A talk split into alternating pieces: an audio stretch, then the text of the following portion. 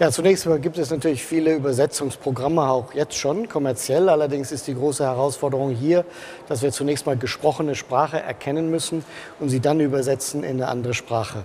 Das Deutsche hat da ganz besondere Herausforderungen noch zusätzlich, weil das Verb immer am Ende kommt. Das heißt, wir müssen dann auch noch feststellen, wo die Sätze überhaupt anfangen und wo sie aufhören. Das heißt, im Deutschen kommt das Verb halt dann teilweise sehr spät. Das heißt, wir müssen feststellen, wo die äh, Satzgrenzen sind, dann diese extrahieren, sie übersetzen in die andere Sprache und dann Aus, die Ausgabe entsprechend so liefern, dass das auch ein Studierender verdauen kann oder verarbeiten kann. Nun, das Liefern ist natürlich dann auch nochmal eine Herausforderung, denn wir müssen ja schauen, dass es jeder Studierende in, der, in den Hörsälen letztendlich dann auch sehen kann. Wir haben daher eine Serverarchitektur entwickelt, die ähm, die Programme sozusagen in der Cloud jeweils berechnet und die Ausgabe produziert, sodass der Studierende eigentlich nur sein Handy dabei haben muss und dann per Untertitel sozusagen der Vorlesung einfach folgen kann.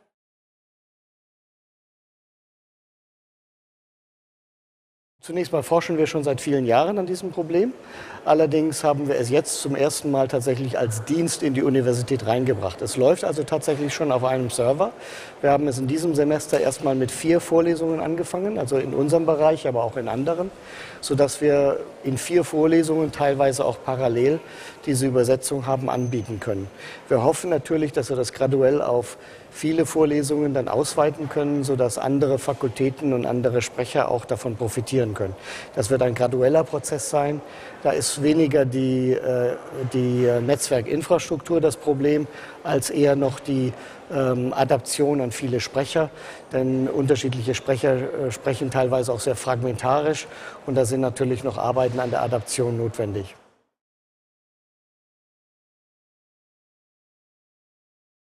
Also mit Einschränkungen gehen auch Diskussionen, aber das große Problem natürlich ist, wenn die Diskussion so spontan ist, dass sie sehr fragmentarisch ist, dann macht sie teilweise in gelesener Form schon in der Ausgangssprache wenig Sinn. Das heißt, wir sprechen teilweise als Menschen sehr fragmentarisch, wenn wir in einem schnellen Dialog sind. Das ist noch schwierig. Übersetzung in diesem Umstand zu liefern, ist teilweise problematisch, weil es eben gar keine ganzen Sätze gibt. Nun versuchen wir in diesem Fall erstmal Schritt für Schritt vorzugehen, dass wir erstmal Vorlesungen anbieten, dann aber durchaus auch die Diskussion, also so ein Question Answering äh, im Anhang einer äh, Vorlesung geht durchaus. Das ist also jetzt schon der Fall. Aber wir hoffen dann eben auch zunehmend spontanere Dialoge, zum Beispiel in Seminaren oder in Diskussionsrunden, auch auf diese Weise zu unterstützen.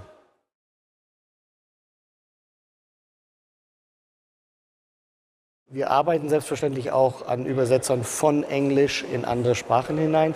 Das heißt also für Studierende von hier, zum Beispiel im Ausland, dann zum Beispiel einer englischen Vorlesung zu folgen, wäre ein Ziel.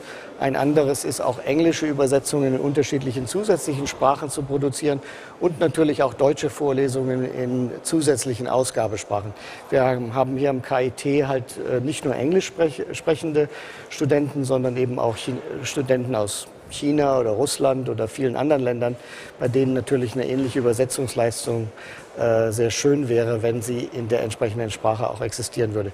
Wir haben zunächst mal nur mit Englisch angefangen, weil das natürlich die weit verbreitetste Sprache ist, um damit sozusagen die allgemeinste Unterstützung erstmal zu liefern.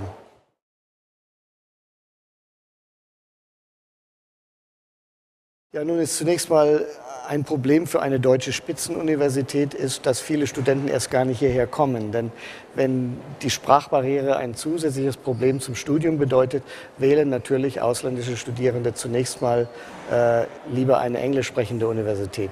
So da, somit ist es also tatsächlich ein strategisches Problem auch für, die, äh, für das KIT, um entsprechend internationale Talente auch hier nach Deutschland an das KIT zu, anzuziehen.